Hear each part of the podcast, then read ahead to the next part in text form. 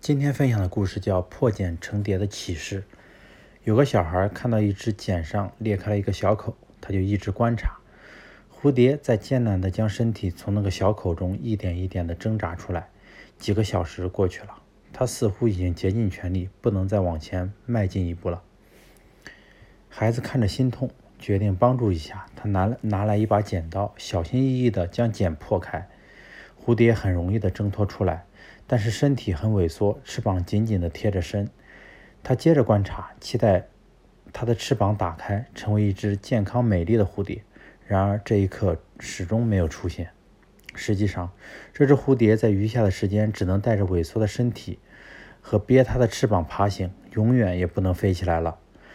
这个好心的孩子并不知道，蝴蝶从茧上的小口挣扎而出是生长的规律。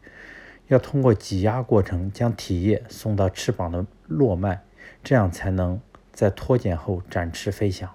人生何尝不是如此？有时候在我们的生命中就需要奋斗乃至挣扎。如果生命中没有障碍，我们就会很脆弱，我们就不会坚强，我们将永远不能飞翔。